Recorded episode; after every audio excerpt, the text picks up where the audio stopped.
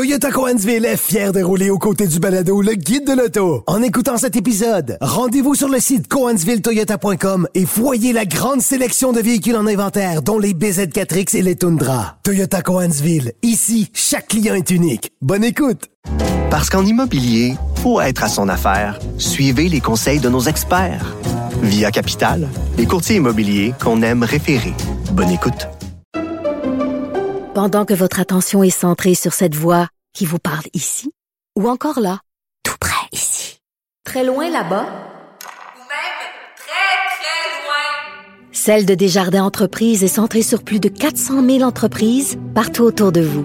Depuis plus de 120 ans, nos équipes dédiées accompagnent les entrepreneurs d'ici à chaque étape pour qu'ils puissent rester centrés sur ce qui compte, la croissance de leur entreprise. Le guide de l'auto. Hugues, cette semaine, on va parler d'une voiture qui m'a toujours un peu fasciné. C'est la Ford Thunderbird des années 80. Puis évidemment, je parle pas des premières années de 1980 parce que c'était une Thunderbird non mémorable. On va y revenir. Euh, mais euh, Thunderbird à partir de 1983, le modèle qui était très aérodynamique, arrondi. Il y a eu plusieurs versions. Et avant de, de te lancer là-dedans, je veux juste te dire que c'est une voiture qui m'a fasciné dès mon jeune âge parce que j'ai un oncle qui a possédé une 84 Turbo Coupe manuelle, euh, qui est une voiture assez rare aujourd'hui, Oui, qui euh, est même une belle curiosité. Oui, là. absolument. Alors, euh, je te laisse aller, mais euh, on commence peut-être par euh, parler de cette euh, nouvelle génération de Thunderbird qui n'a rien à voir avec euh, le modèle précédent. là. Bah non, en fait, euh, quand il la présente, euh, peu de gens réalisent que cette voiture est une véritable révolution chez Ford. Et en fait, la raison, elle est simple, c'est parce que la voiture a été autant dessinée par des designers que en tunnel de soufflerie. OK. Bon. Et les raisons qui ont, qui ont poussé Ford à s'en aller dans cette direction-là, évidemment, euh, bon, la Thunderbird est un porte-étendard un peu pour la marque Ford, est un nom qui est euh, sur le marché depuis 1955. Exactement. Alors, euh, et on l'a jamais abandonné essentiellement. Alors, c'est- important là, pour Ford. Alors en fait, il y a plusieurs raisons pour lesquelles Ford a, a décidé de, de, de, casser un petit peu les choses. Déjà, il y a euh, la crise du pétrole de 73 et de 79 qui a ouais. beaucoup chamboulé la donne, la montée en puissance des constructeurs japonais qui a chamboulé le marché. Ensuite, il y a l'apparition en 78 de normes de consommation qui sont plus restrictives. Donc, il va falloir faire quelque chose pour économiser de l'essence. Sinon, Oui, et les Ford en 1978-19 n'étaient pas nécessairement des modèles économiques. non. Des 400 puis des 460 pouces cubes, c'était moyen ouais, économique, ouais, ouais. ça. Et la troisième raison, elle est toute simple, c'est que la huitième génération de T-Bird, qui est surnommée la Boxbird, bah, elle avait bien démarré en 80, mais très vite, euh, les ventes ont baissé. Elles sont passées de 156 000 en 80 à 45 000 en 82. Donc visiblement, euh, un char carré, euh, ça marchait plus, et il fallait euh, prendre de faire autre chose. Bon. Euh, Est-ce que Ford était capable d'amener cette voiture-là à un autre niveau? C'était la grande question, parce qu'évidemment, euh, il y avait toute une question de changement d'image aussi du nom Thunderbird avec cette génération-là. Alors en fait, au début, non. Parce qu'il y a euh, beaucoup de gens qui sont en place qui hum, sont conservateurs.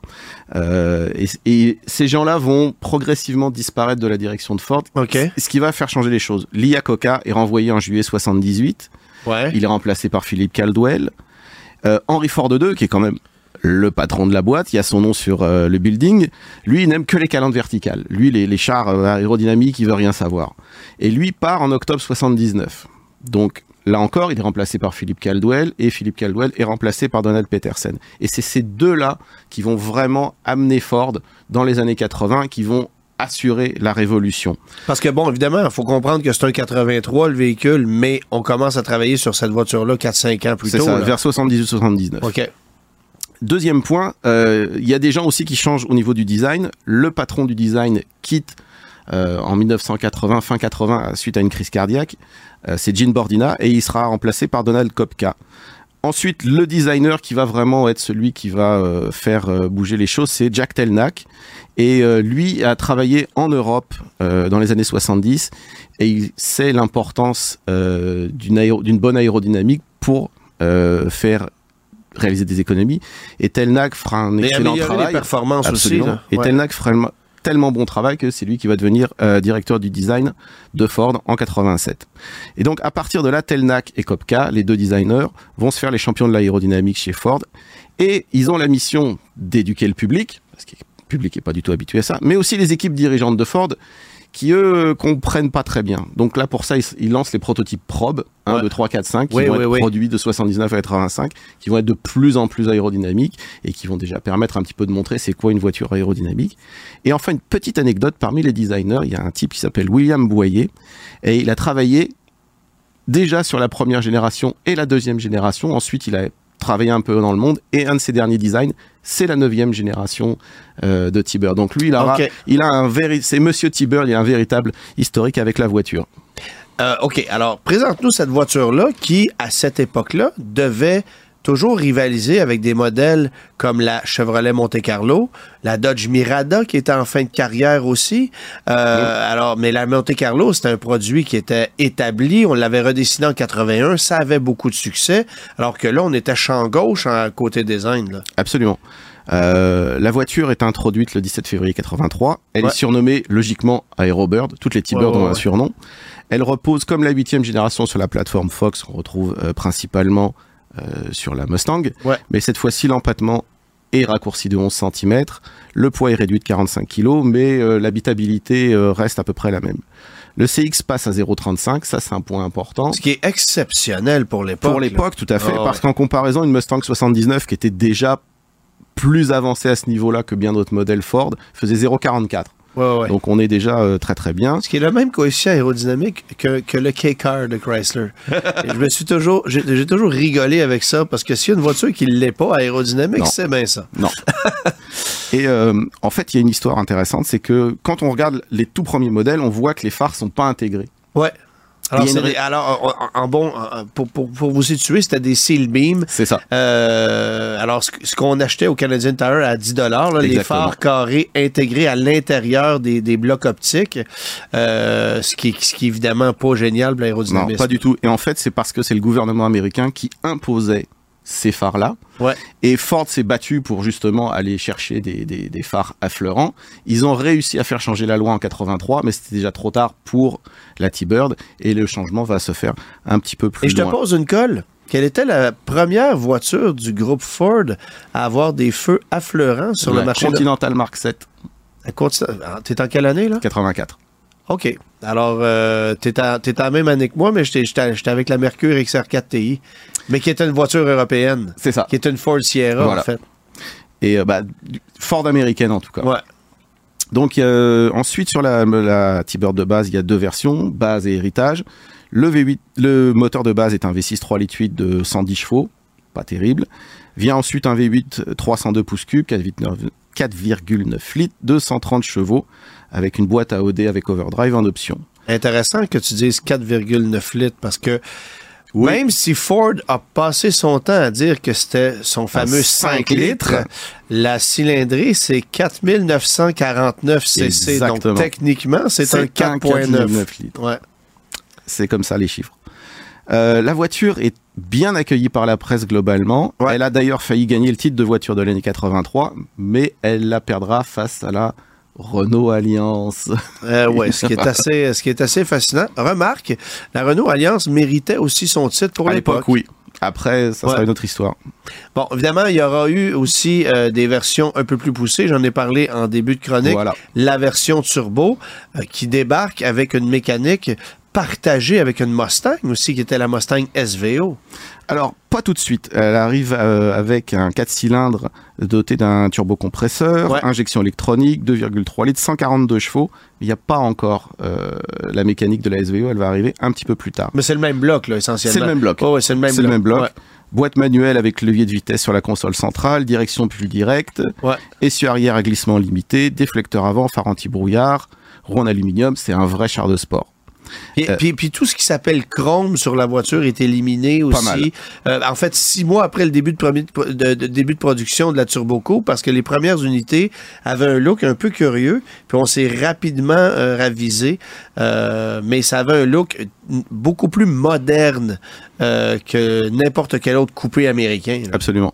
Et en fait, la voiture euh, séduit beaucoup les acheteurs. Ouais. Et la nouvelle T-Bird explose ses chiffres de vente par rapport à 82. On passe de 45 000 à 122 000 exemplaires. Donc la, la réaction est bonne, ce qui est très important pour Ford parce qu'il y a d'autres modèles aérodynamiques qui vont arriver l'année suivante, la Tempo et justement la Continental Mark 7. Et suivra euh, quelques années après aussi la Taurus, qui aurait été un succès extraordinaire. Bon, évidemment, euh, Ford a fait évoluer cette voiture-là, a lancé de nouvelles versions, a fait évoluer ses mécaniques aussi. Là. Bien sûr. En 84, les V6 et les V8 euh, reçoivent l'injection. La boîte automatique est disponible sur le Turbo Coupe. La version de luxe héritage devient Elan. Et il y a une version Fila, Ouais, ça, je trouve ça intéressant. très intéressante, faite en association avec un couturier italien qui est euh, vendu. Elle a une carrosserie de ton, des roues en aluminium de co- couleur coordonnée, des bandes décoratives rouges et bleues Ouais. et un intérieur en cuir blanc. Et tu, ben, et tu l'as uniquement en blanc, si ma mémoire est Ouais. bonne. C'est ça. Donc, la peinture extérieure est blanche. En fait, c'est des, des, des anthracites, plus ou moins clairs. OK, mais bref, ça avait un look assez particulier. Ouais. Je ne me souviens pas d'avoir vu une voiture comme celle-là, mais j'en ai dans des catalogues. J'ai- lu là-dessus, mais j'ai pas l'impression que ça en J'ai- est vendu énormément. J'ai pas trouvé de chiffres séparés pour cette version en particulier, mais le modèle 84, c'est très très bien vendu, 170 000 exemplaires, ce qui Ouais. est excellent pour une année pleine. Ben oui. Et, et, et- et c'était pas quand même des voitures qui étaient euh, grand public. C'était cher, une Thunderbird Ouais. à l'époque. là. Euh, et Ford euh, a, a fait payer très cher sa technologie. On les vendait plus cher que les Monte Carlo équipements équivalents. Et si tu voulais payer encore plus cher, tu vas aller chez Mercury acheter une Cougar qui était essentiellement la même voiture, mais avec un, un- un habillage un peu petit peu différent. Et, un, Euh, et arrière taillé ouais, c'est ça. assez bizarre. C'est ça. Moi, je me souviens la blague d'un type qui avait dit Moi, j'aime pas ça, la Thunderbird, parce qu'on dirait qu'elle a deux pare-brises. J'aime, j'aime mieux avoir euh, euh, euh, une partie arrière tronquée. Enfin, bref. Euh, voiture qui a évolué aussi en 87, mais avec euh, un habillage un peu différent. Ils ont refait la carrosserie essentiellement. Alors oui, les faciès arrière et avant sont revus, et là cette fois-ci, les phares effleurants apparaissent. Ouais. Euh, la vitre arrière est revue et le, par et le pare-brise arrière est agrandi. Ouais. Et là, c'est le modèle turbo coupé qui est vraiment amélioré. Le 2,3 litres gagne son refroidisseur RR et là, on retrouve une mécanique assez similaire à celle justement de la Mustang SVO. Qui et, est la, disparu, qui n'existe plus à ce moment-là Voilà. déjà. Ouais. et la puissance monte à 190 chevaux en manuel uniquement parce que la boîte automatique n'était pas capable de- d'encaisser ça et euh, la puissance dans le cas de la boîte automatique était limitée à 150 chevaux. Ouais, Les ça fait une roues- différence Ouais. euh, quand même considérable. Il n'y avait pas d'équivalent chez Mercury. Euh, Donc, c'est ça, la, la Cougar XR7 avait son V8, mais il n'y avait pas de- il y avait Non. pas d'é- il y avait pas d'équivalent. Donc les roues passent en 16 pouces, 4 freins à disque, anti-blocage de série. Et ce qui fait que c'est très rare, mais la Turbo Coupe 87 prend le titre de voiture de l'année, ce qui est très rare pour un véhicule juste Qui est pas restylé, nouveau, qui est c'est pas ça. un nouveau véhicule. Et en fait, la, voiture a tellement impressionné les essayeurs qu'elle a euh, récupéré le titre de voiture de l'année. Le reste de la, gamme évolue un petit peu. euh, le V6 reçoit une boîte automatique 4 rapports Ouais. et l'élan devient la Helix et une version sport est ajoutée. Euh, pas beaucoup d'autres changements. Pour 88, euh, nouvelle injection multiport, euh, multipoint sur le V8, échappement double, version sport. Et on reste encore à des niveaux de vente intéressants, 147 000 exemplaires. Et ça, je trouve ça intéressant parce qu'évidemment, euh, la Thunderbird en est à sa dernière année modèle en 88 avant de complètement être redessinée et de regagner des titres de voiture de l'année en 89 parce que là, on amenait la T-Bird à un autre niveau euh, avec un- une voiture plus grosse, encore plus performante. Bon, bref. Mais euh, il y aura quand même eu... cette voiture-là aura servi quand même de- de- de- de comment je pourrais dire ça, de, de modèle pour plusieurs autres produits Exactement. chez Ford qui ont été faits dans le futur. C'est la voiture qui a vraiment fait rentrer Ford dans les années 80. Après l'Aerobird, justement, il va y avoir les Tempos, Mark 7. C'était en- pas la Mercury Zephyr, non? Ou la Ford Fairmont? Euh, Pas exactement. pas exactement. OK. Et en fait, elle va aussi servir d'un avant-goût et habituer le public à des nouvelles formes aérodynamiques Ouais. et va préparer le terrain pour la voiture qui va littéralement sauver la marque Ford.